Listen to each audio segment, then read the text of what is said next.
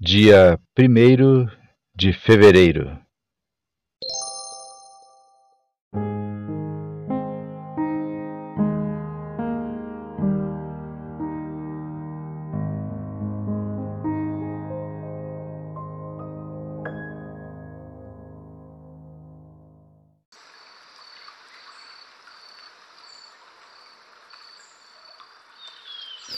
Faremos agora a leitura do Salmo de número 10, oração pedindo justiça. Vamos orar? Senhor querido, nós te agradecemos pela leitura da tua palavra que será feita nesse momento. Obrigado, Senhor, por mais essa oportunidade. Continue, Senhor, falando aos nossos corações. Nós oramos no nome de Jesus Cristo. Amém. Versículo 1. Ó Senhor Deus, por que ficas aí tão longe? Por que te escondes em tempos de aflição? Os maus são orgulhosos e perseguem os pobres. Que eles caiam nas suas próprias armadilhas. Os maus falam com orgulho dos seus desejos. As pessoas que exploram os outros desprezam o Senhor e blasfemam contra ele. O homem mau não se importa com Deus por causa do seu orgulho, ele pensa assim: para mim, Deus não tem importância. Versículo 5: Tudo o que esse homem faz dá certo. Ele não pode entender os julgamentos de Deus e zomba dos seus inimigos. Ele pensa assim: nunca fracassarei, nunca terei dificuldades.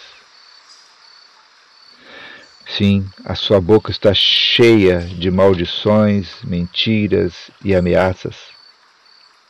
Ele só fala de desgraças e de maldades. Ele se esconde perto dos povoados, espera ali e mata pessoas inocentes. Como um leão, ele espera no seu esconderijo e espia os que não podem se defender. Fica de tocaia esperando pelos que são perseguidos. Então pega as vítimas na armadilha e as arrasta dali. Elas são esmagadas e caem, derrotadas pela força bruta. Esse homem mau pensa assim: Deus não se importa ele fechou os olhos e nunca vê nada. Vem, ó Senhor Deus, e castiga essa gente má. Não te esqueças dos que estão sendo perseguidos. Como pode a pessoa má desprezar a Deus e pensar que Deus não, as, não a castigará? Mas tu, ó Deus, Vês e percebes o sofrimento e a tristeza, e sempre estás pronto para ajudar. Os que não podem se defender confiam em ti. Tu sempre tens socorrido os necessitados. Senhor, acaba com o poder dos maus e dos perversos. Castiga-os por causa das suas maldades, até que eles não as pratiquem mais. O Senhor é Rei para sempre. Os pagãos serão expulsos da terra dele. Ó Senhor Deus, tu ouvirás as orações dos que são perseguidos e lhes darás coragem. Tu ouvirás os gritos dos oprimidos e dos necessitados e julgarás a favor deles, para que seres humanos que são mortais nunca mais espalhem o terror. Término da leitura de Salmo de número 10.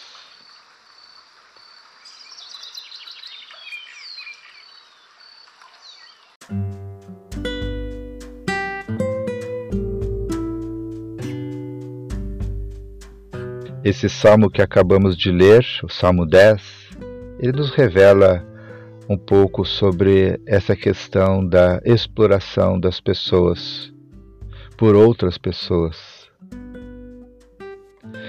Parece que Deus não se importa, mas sim Deus se importa. Fica a pergunta: qual é o futuro dos explorados? Pensemos numa criança que vive nas ruas, muitas vezes exploradas por adultos. Ou pensemos numa mulher vendida como escrava sexual, ou num trabalhador escravizado, ou num grupo social condenado, condenado a não ser livre. A existência do sofrimento em geral e dos explorados em particular levou os poetas bíblicos como o Salmo 44, 24, o Salmo 88, versículo 14, a se perguntarem: Meu Deus, onde tu te escondes? O poeta brasileiro Castro Alves, que viveu em 1847 a 1871, demonstrou a mesma indignação quando cantou Deus, ó Deus, onde estás que não responde? Em que mundo, em que estrela tu te escondes? Embuçado nos céus? Deus não se aborrece quando fazemos perguntas como essas. Deus parece longe, mas está perto. Deus parece desaparecido, mas está presente. Tanto é que aqui e ali ele inspira pessoas que clamam por justiça e lutam pela paz. Em outras situações, Deus se importa com as pessoas que são exploradas, quase que como escravas, por outras pessoas. E pessoas que não se importam com as pessoas que são exploradas como escravas são, na verdade, escravas da indiferença e do desamor que o egoísmo produz. Deus parece desinteressado quando nós nos desinteressamos. Permitiremos que as pessoas exploradas achem que Deus está distante delas? Sim, Deus se importa com cada uma delas. O Deus que está dentro de mim e de você.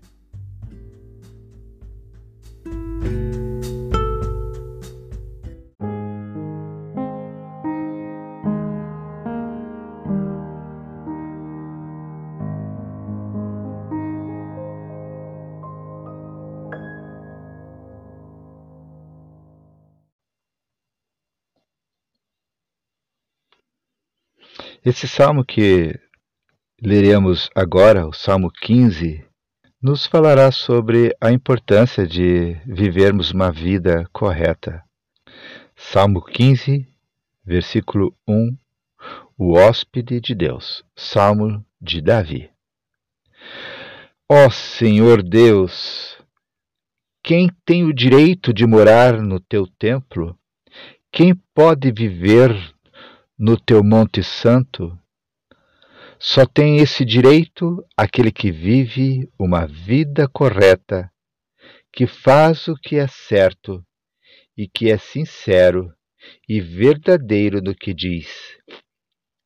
Ele não fala mal dos outros, não prejudica os seus amigos, não espalha boatos a respeito dos seus vizinhos ele despreza aqueles que o Senhor rejeita, mas trata com respeito os que o temem. Ele cumpre o que promete, mesmo com prejuízo próprio. Empresta sem cobrar juros e não aceita suborno para ser testemunha contra pessoas inocentes. Aquele que age assim estará sempre seguro.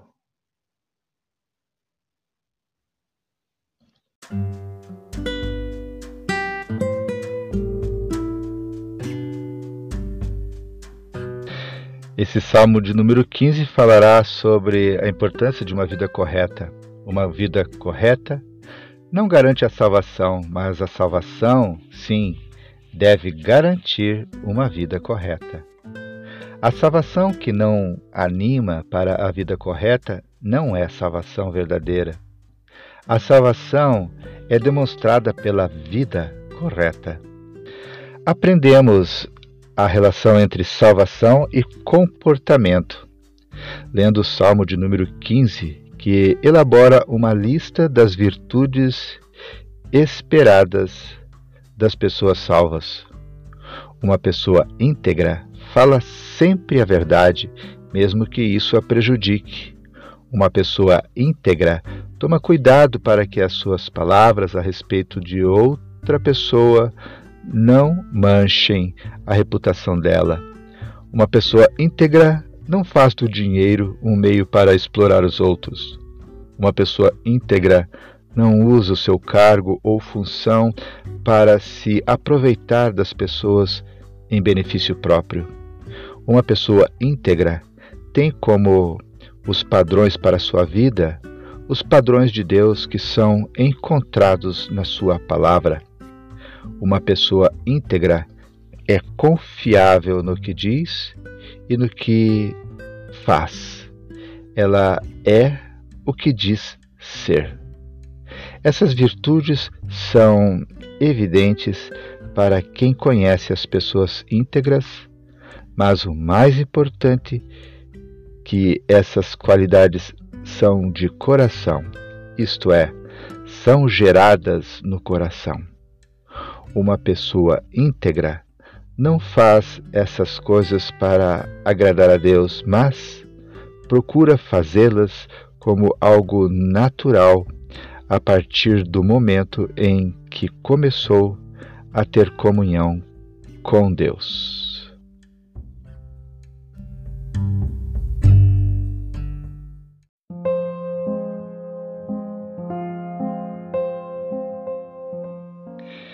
Deus querido, Deus amado, nós te louvamos, agradecidos pela oportunidade de ouvirmos mais uma vez a leitura da tua palavra. Obrigado, Senhor, porque teu Espírito continua falando aos nossos corações. Senhor, nos ajudes, Deus, como esse salmo nos alerta a tomarmos cuidado com as nossas palavras, com aquilo que falamos a respeito dos outros, para que, Senhor, elas nunca venham destruir as pessoas. Ao contrário, Senhor, que nossas palavras sempre venham, sejam palavras que estejam disponíveis para edificar a vida das outras pessoas. Tenha misericórdia, Senhor, daquelas pessoas que tiveram suas reputações destruídas pela língua dos homens. Senhor, tenha misericórdia, Senhor, daqueles que usam suas próprias palavras para destruir os outros. Te pedimos, Senhor, restaure a vida, Senhor, dessas pessoas que erram dessa forma. Restaure a vida, Senhor, das pessoas que foram, Deus, machucadas, destruídas, ó Deus, por palavras duras, vindas muitas vezes de pessoas tão próximas dela. Deus nos ajude, Senhor, para que dos nossos lábios saiam apenas palavras que edifiquem a vida das outras pessoas. Te pedimos também, Senhor, que tu nos ajude, Senhor, a fazermos uso dos recursos financeiros nunca para explorar as outras pessoas, mas que o uso dos mesmos, Senhor, seja para abençoar a vida das pessoas com quem convivemos que esse uso, Senhor, seja como daquela pessoa que se sente responsável por cuidar daquilo que não é seu. Que ela se sinta, Senhor, responsável como bom mordomo, cuida daquilo que recebeu para cuidar. Ó Deus, nós te pedimos, Deus, que tu nos dê sabedorias Senhor, sabedoria para administrar as finanças. Nunca, Senhor, permitindo que os recursos financeiros queiram se tornarem senhores das nossas vidas, mas que eles sejam, Senhor, apenas ferramentas para servir a nós, que nós sejamos os senhores, Deus, que comandam e não que sejamos comandados. Que nunca, Senhor, venhamos idolatrar os recursos financeiros, nos escravizando, Senhor, nos prostrando diante dele. Que eles sejam, Senhor, ferramentas para abençoar as pessoas, Deus. Essa é a nossa oração, Deus. Te agradecemos também, Senhor Deus, pelos talentos que tu tens dado a cada um de nós, os dons, Senhor, pelo cargo que nós ocupamos. Senhor, nos ajude, Deus, a nunca nos enchermos de orgulho, nos achando superiores aos outros. Que, Senhor, compreendamos de que estamos, Deus, nesses, nessa posição, exercendo, Senhor, esse ministério, exercendo, Senhor, essa função. Ó Deus, estamos administrando o que Tu nos deste para administrar, porque Tu nos achastes, Deus, bons mordomos, não por causa dos nossos méritos, mas porque temos sido fiéis a Ti. Ó Deus, nos ajudes a, a, não nos tornarmos orgulhosos, vaidosos, achando, Senhor, que nossos dons e posicionamentos são méritos nossos, Senhor, são por causa da nossa competência. Tenha misericórdia, Senhor, para que não venhamos nos encher de orgulhos, Senhor, nesse sentido, mas que a humildade, Senhor, prevaleça em nossas vidas. Pai querido, nos ajude, Senhor, a sermos íntegros, no sentido de sermos pessoas confiáveis. Ó Deus, que a nossa palavra, Senhor, ela seja é, é, não apenas dada, vivida, cumprida, mas seja uma palavra que glorifique o teu nome, que uma vez dada, Senhor, a nossa palavra, uma vez nos sejamos nos, nos comprometemos com a nossa palavra, Senhor, que nós honremos a nossa palavra, mesmo que muitas vezes, Senhor, com prejuízo, Senhor, mas ó Deus, que a nossa palavra seja, Senhor, sim, sim e não, não, e nada mais do que isso.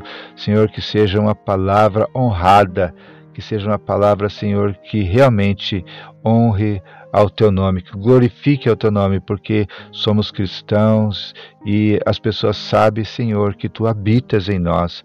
E por isso, Senhor, nós precisamos dar testemunho ao mundo através da nossa palavra, através do cumprimento, Senhor, dos nossos compromissos. Em nome de Jesus. Senhor Deus, encerrando, Deus, esse momento de oração, de clamor.